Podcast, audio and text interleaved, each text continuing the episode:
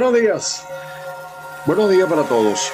Miércoles 21 de septiembre del año 2022.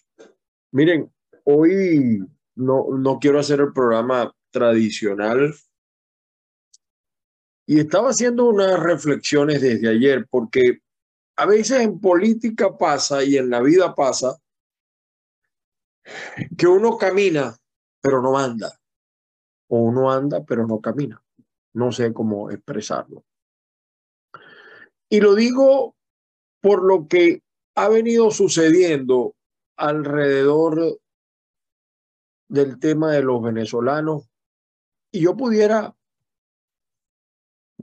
señalar, ampliar en lo que ha sucedido en torno a los seres humanos el, lo que está viviendo el planeta en este momento. Las crisis no son nuevas. Es decir, el mundo siempre ha vivido en una crisis.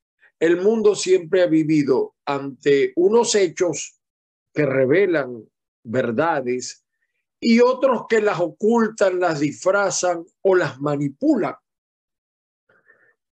Y lo digo repito, no solamente por el tema de Venezuela, sino por, por, por varios temas. Incluso pudiera uno extrapolar eh, que de repente las crisis personales se transforman en crisis generales. O, sí, se, se desfiguran. Porque lo que eh, el Padre Celestial quiere, por supuesto, es que todos y cada uno seamos felices que tengamos conformidad, que tengamos fe. Eh, es lo ideal, es lo ideal. Eh, tener sueños, tener esperanzas. pudiera por allí estar la clave. Ustedes dirán, bueno, ¿y qué le pasa a este loco hoy que está hablando este loco hoy? Lo digo porque me asombra cómo una crisis migratoria es enfocada sin analizar los elementos que están alrededor. O sea, en primer lugar, nadie migra, aunque parezca, por capricho, por moda. No, señores. Cuando una nación completa se desplaza de sus fronteras, es porque hay razones económicas, sociales de peso que mueven a esa sociedad. El mundo se mueve por eso. Eh, eh, los, oh, eh, los judíos iniciaron la salida de Egipto porque movidos por una esperanza, por un cambio. Y así la migración, los pueblos oh, musulmanes, cuando iniciaron su camino queriendo expandir el, extender el, islamismo. Y siempre ha sido así. Eh, Gengis Khan cuando invadió también lo hizo por, por extender su poder y esa población quería que se extendiera su poder y así ha sido siempre. Palabras más, palabras menos. Lo digo porque lo que está pasando en torno a los venezolanos eh, y colombianos y cubanos eh, veía el informe de la ONU, y no es que quiero mezclar las cosas, pero tienen que ver. Y yo no, eh, eh, me surgen eh, contradicciones, o por lo menos yo encuentro muchas contradicciones. La ONU acaba, la ONU, ese paquidermo que a mi juicio no ha producido un resultado inmediato. O sea, la ONU vive de pronunciamientos en pronunciamientos, pero los pueblos no esperan. Y la ONU, a mi juicio, es incapaz de resolver alguna situación. La señala, la discute, presiona, pero directamente, o sea, ¿cómo es posible? Por ejemplo, veo el drama cubano, 63 años de martirio, de agonía, un pueblo que se muere de hambre, de necesidad, y que la ONU no haya podido evitar eso. Bueno, incluso pudiéramos agregar algo más, el silencio del Papa, ¿no? sobre Nicaragua, sobre Cuba. Entonces vamos a la crisis venezolana. ¿Qué podemos esperar los venezolanos que tenemos 23 años viviendo también esta agonía, esta angustia? Miren lo que está pasando en Cuba. Cuba es el reflejo de lo hacia donde va Venezuela, indudablemente. El que está esperando, por ahí me decía un amigo empresario, cuando yo esté convencido que Venezuela va en el camino de Cuba, me voy. No, no, eso está más que claro es el mismo gobernante, es el mismo estilo. Cuidado si en algunos casos incluso no es peor que en Cuba. Entonces, fíjense, eh, veo una contradicción. ¿Cómo el sector político de Venezuela no ha dicho, ah, un ápice, sobre la situación de maltrato a los migrantes venezolanos, de someterlos al escarnio público. lo débil de este señor Vecchio que dice que es embajador, pero embajador de papel, un embajador que ha buscado más su solución personal y la de sus amigos, porque el, día que se investiga a Vecchio se van a encontrar cosas bien interesantes de su comportamiento y no dijo nada del maltrato y del escarnio público al que sometieron a los venezolanos, porque ciertamente a muchas nacionalidades la regresan de la frontera, pero no la someten al escarnio público que han sometido a Venezuela. Claro que se vienen malandros de Venezuela a Estados Unidos, porque de todo hay en la viña del Señor. Pero ¿cuántos malandros vienen en las, invasiones de Cuba, de Haití, de Colombia. O sea, eso es normal. Pero la mayoría de los que se vienen son gente de buena fe, trabajadores, esperanzados. Cuando una población migra, lo hace por muchas razones. Algunos pedimos asilo en razón de persecuciones, de, de situaciones inéditas. Otros migran sencillamente por la crisis que no encuentran solución en su país. Y allí es donde está el elemento esperanza, señores políticos venezolanos. La migración venezolana es producto de la falta, de la carencia de esperanza. No hay de otra. Y fíjense el silencio que guardó, que está guardando en este los líderes de Venezuela sobre lo que está pasando con los ciudadanos. Viene el señor Nicolás Maduro y señala que es falso que, estén saliendo tantos y que la mayoría ha regresado. No se lo cree ni él mismo. Lo que pasa es que como buenos comunistas, las cifras solo las manejan ellos. En Venezuela, con los comunistas desapareció la auditoría seria, porque todo lo manejan ellos y todo lo disfrazan ellos. Si usted ve los informes de Nicolás Maduro y del gobierno de Maduro, cualquiera cree que en Venezuela no hay apagones, hay agua, no hay inseguridad, todo el mundo va a los hospitales y encuentra lo que busca, las escuelas públicas, los alimentos están baratos, las medicinas están baratos, los, los hospitales son un dechado de virtudes y los que viven dentro de Venezuela saben que eso es mentira. Ahora, hay una pregunta que yo me hago. ¿Cómo? Y, el programa de hoy tenía otros ingredientes, pero lo, lo deseché de verdad, porque yo no entiendo cómo se va a pedir un diálogo y fíjese que los Estados Unidos para mí también se contradicen eso, con un gobierno que la ONU acaba de encontrar violador de derechos humanos, donde sus organismos de seguridad violan los derechos humanos. De paso, eso no es nuevo, eso no es nuevo. Todo el mundo sabe que en Venezuela la DGCIN, el SEBIN, no le para ni a los tribunales, que ya son chavistas también. Todo el mundo sabe que el fiscal Taret es puesto por el chavismo porque en un país serio, con un gobierno serio, él no sería fiscal, ni tampoco Luis Ortega hubiera sido fiscal. No porque no tenga condiciones intelectuales, sino condiciones morales. Ahí está lo que no averigua el señor Taret, pero sí lo que averigua para pantallar. Ahora agarró la moda de culpar a los familiares por los delincuentes. Entonces, ¿cómo? O sea, yo, yo no puedo entender. Quizá hay una frase que yo uso mucho y a algunos les molesta. Yo soy muy cabezón, pero muy bruto. Discúlpenme mi falta de cultura. ¿Cómo se pide un diálogo con un gobierno que la ONU, a pesar de lo lenta, de lo eh, grande eh, eh, e inútil muchas veces de la ONU, encontró que el gobierno de Nicolás, junto con otros dos gobiernos, viola derechos humanos, los organismos de seguridad practican la tortura. ¿Cómo tú te vas a sentar con unos tipos así? Disculpen, pero perdonen, yo sé que la vía es electoral. Yo puedo entender que la vía es electoral, pero con este gobierno, a mí me luce eso una contradicción.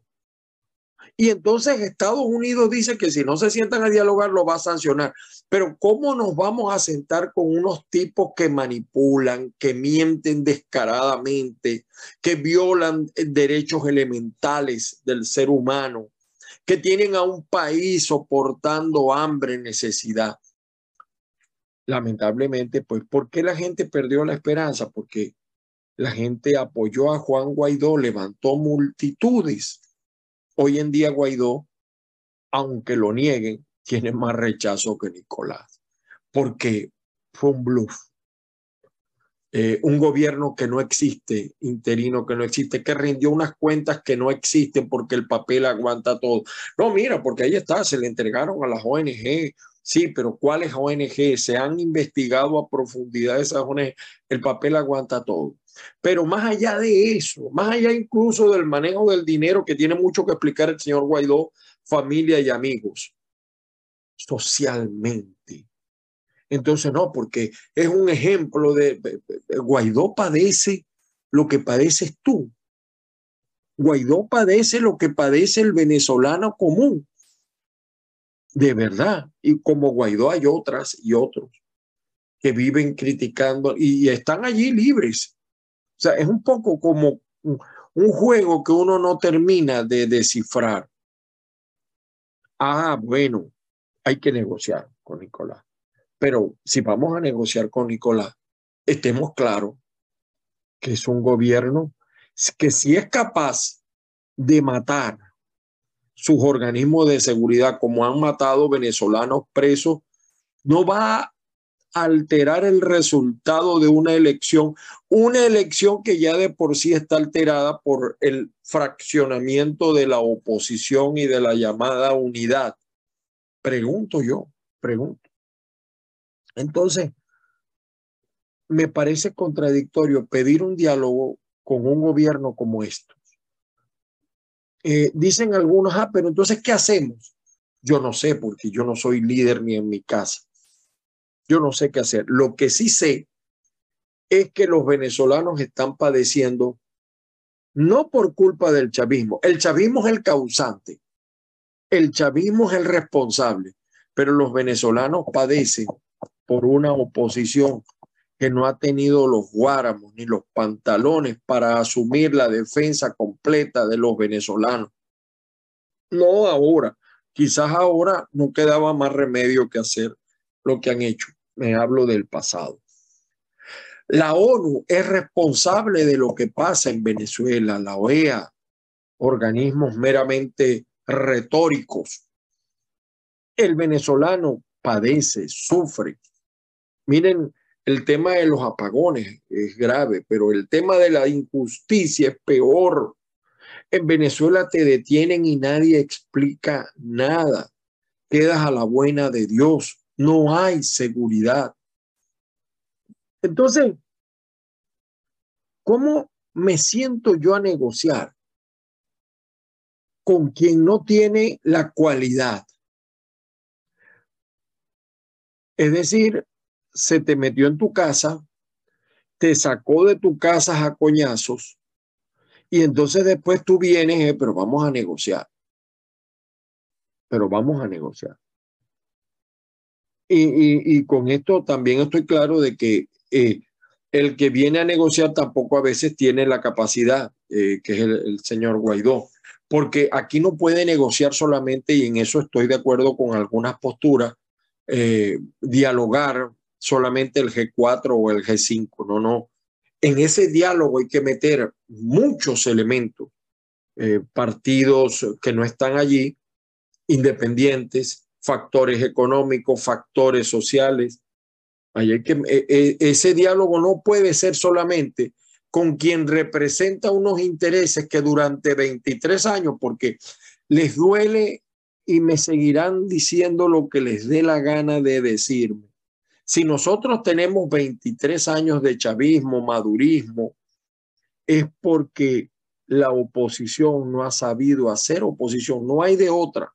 Tú, el chavismo está haciendo lo que está preparado para hacer, para mantener un sistema, para mantener un dominio. Ahora, los opositores no hemos sabido, pues me incluyo, yo también soy corresponsable, pero la cabeza es otra. Los, los cabezas visibles son otros. Son responsables de lo que no han hecho estos 23 años. Entonces, de verdad me asombro y miren, le, le, vean ustedes esto, por cierto, que eh, salió Rodríguez la prea de monómeros. Perdonen acá, oye, no, no me quiere cambiar acá. Bueno, por cierto, ayer dejaron solo a Borit en Chile. Es una cosa increíble. Las delegaciones se levantaron y se fueron. aquí está, miren, ¿eh? Rodríguez Laprea, puesto por Acción Democrática, sale y entra esta mujer, la concha. Esto se sabía que iba a pasar porque ya eh, el embajador de Colombia en Venezuela lo había anunciado y ya eso está arreglado. Y entonces allí, allí entro en otra contradicción yo. ¿Cómo el señor Petro, que ayer dio un discurso, como si fuera eh, el nuevo Mahatma Gandhi del planeta. ¿Y ¿Cómo se va a sentar a negociar? ¿Y cómo le va a dar beligerancia a un gobierno cuestionado por la ONU? Y él estuvo en la ONU. O sea, es que, mire, vamos de, aquí está Rodríguez Laprea. Entonces Leopoldo López y Guaidó dice que ellos no querían a este hombre, pero bastante que lo aguantaron y no dijeron nada. Y callaron. Ya cuando vinieron a hablar ya era tarde. Y miren ustedes acá las palabras a su llegada a monómeros el presidente. Vamos a escucharlo.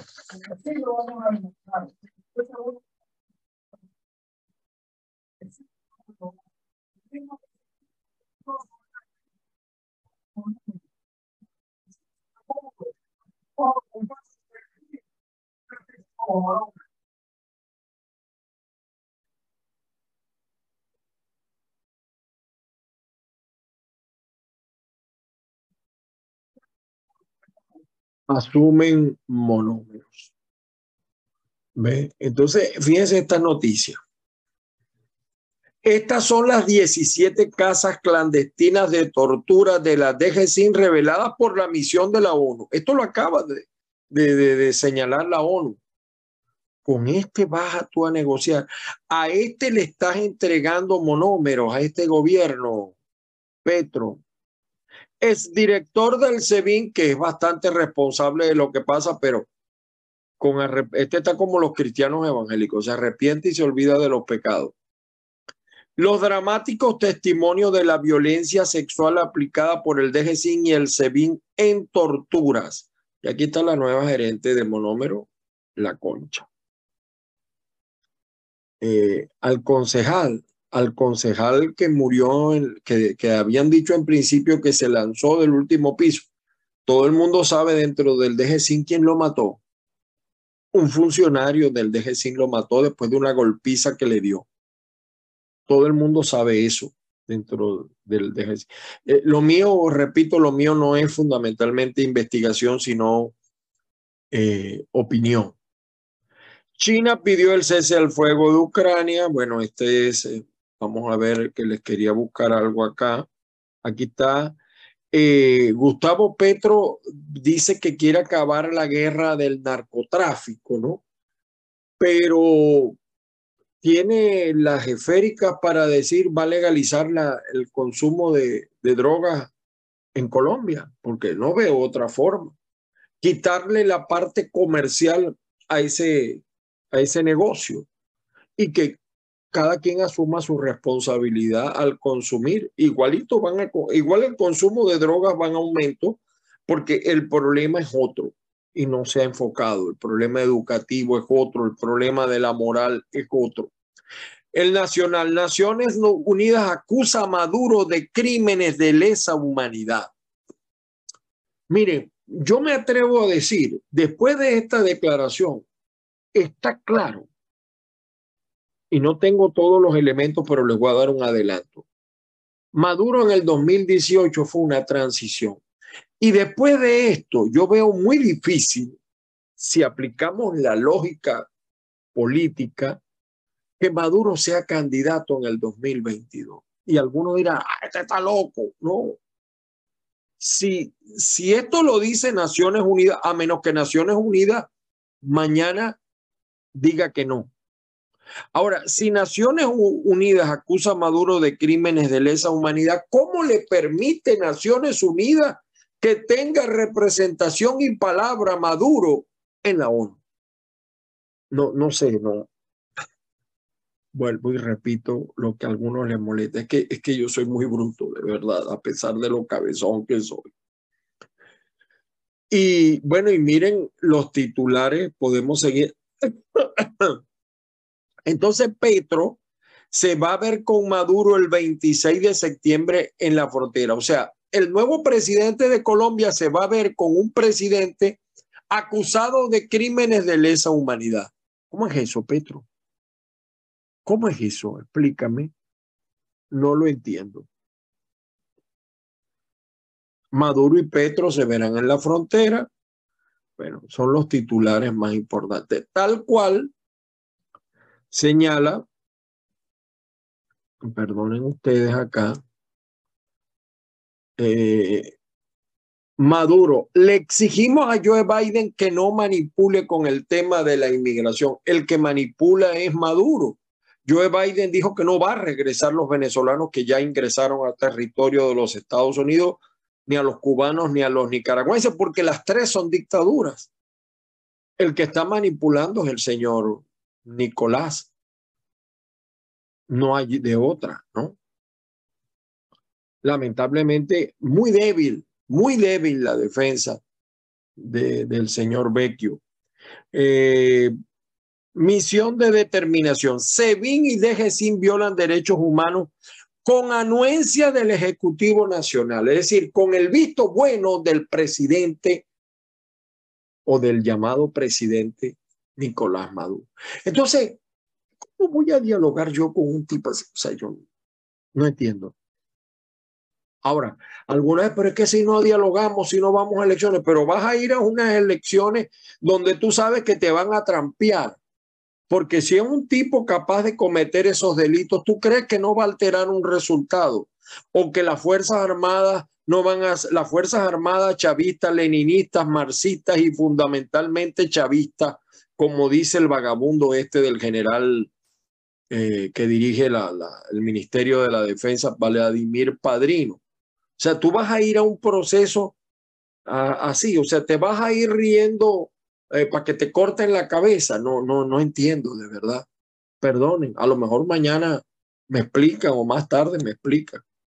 Maduro critica a Joe Biden por manipular cifras de migrantes. No, entonces las cifras las pone él. Pero el que al que le están ingresando por el territorio es el que maneja las cifras, no el señor Maduro que nos tiene acostumbrados a la mentira, a decir mentira. Y fíjense lo que dice acá eh, Guaidó, la ONU ratifica las denuncias sobre los crímenes de lesa humanidad en curso en Venezuela. Dice el señor Guaidó, pero tú qué has hecho? hiciste todo lo que te correspondía. ¿Asumiste realmente la defensa del país, la presidencia que nunca has tenido?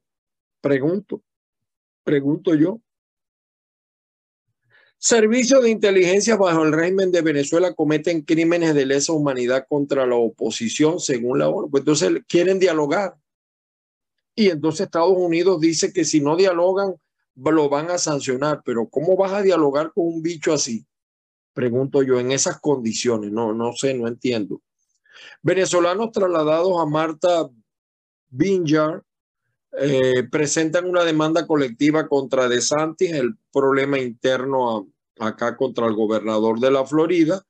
Eh, mm, bueno, Colombia está anunciando los vuelos. Nuevos récords de inmigrantes son arrestados en la frontera entre Estados Unidos y México. Bolsonaro reveló ante la ONU el drama que vive Brasil por la llegada de venezolanos.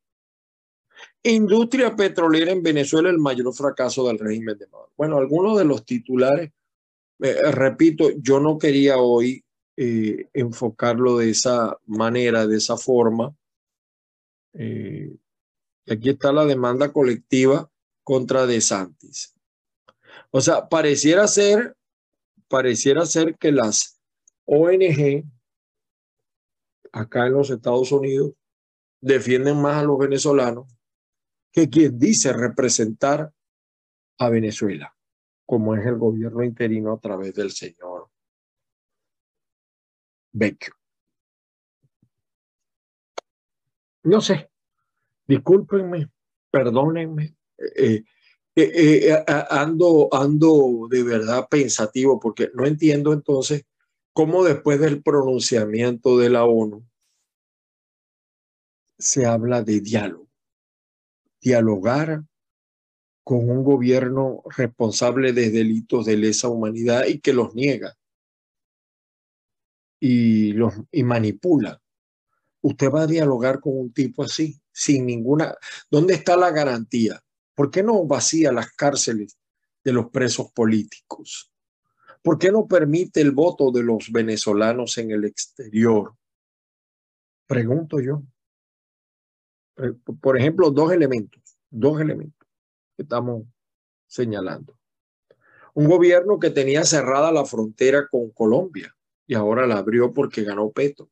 Si no gana Petro, estuviera cerrada la frontera. Una oposición que sigue manejando el juego eh, de manera individual según cada interés, fraccionada, enfrentada, que ha sido incapaz de negociar a lo interno. Yo siempre he dicho que se reúnan y se digan todas las verdades y se acusen y todo, pero que salgan con una sola postura. ¿Cómo esa oposición es la que va a negociar? Ah, pero entonces no quieren incluir a otros sectores que deberían también estar incluidos porque también representan a Venezuela. Y, una oposición que no admite que si la gente se va del país y se está yendo, ustedes no tienen una idea de cómo se va la gente de Venezuela a cualquier precio, a cualquier costo, así tú le digas lo que le digas, porque perdió, la gente perdió la esperanza en la oposición. Lo primero que tiene que hacer la oposición es rescatar la esperanza rescatar la credibilidad. Todos los partidos políticos y los que dicen ser líderes. Dialogar así. Dialogar así con un responsable de delitos de lesa humanidad. Se ha sido capaz de hacerle eso a otros seres humanos, ¿usted cree que no tienen la capacidad de manipular, de condicionar un resultado electoral en el 2024, que por cierto no se han sentado, ¿no? Estamos hablando de hipotético, pero los tipos aún no se han sentado, porque se van a sentar cuando les dé la gana. Y, y pidieron primero lo de Alex Saad y ahora es diplomático Alex Saad, un, unas figuras relacionadas con el chavismo que no tienen cómo justificar el dinero, la riqueza que tienen el programa de hoy. Disculpen, pero eh, eh, creo que en, en, momentos como estos los venezolanos tenemos que hacer un gran ejercicio de reflexión del país que tenemos y de lo que queremos. Los llamados líderes, los llamados dirigentes, tienen que hacer ese ejercicio, esa reflexión. Me alegró mucho de lo de la PREA porque el tipo estaba muy contento y yo se los decía ayer, creo, que lo iban a dejar por el momento, pero ya, ¿no? Viene la concha. Y esa se va a enconchar allí en monómero. Informe de monómero que sigue oculto, guardando el sueño de los justos, como otras cosas en este país las bendiciones del Padre Celestial para todos y cada uno. Gracias a todos los que nos ven y nos oyen a través del canal de YouTube Factores de Poder, también a través del streaming de eh, avilaradioonline.com. Estamos también en los podcasts de Spotify, Spreaker, Instagram y por supuesto eh, en, todo lo, en, en todos los sistemas de podcast de Google, de Apple. Por cierto, ayer murió un, ciudadano reconocido por la colonia cubana, Jorge Rodríguez de la Poderosa, donde yo hago un informe de Venezuela todos los días, de 86 años de edad, un gran luchador por la Cuba libre. Cuba que tiene 63 años, Venezuela tiene 23. Ojalá el año que viene celebremos la libertad de ambos países y de Nicaragua también. Feliz día para todos. Nos volvemos a escuchar mañana. Dios mediante.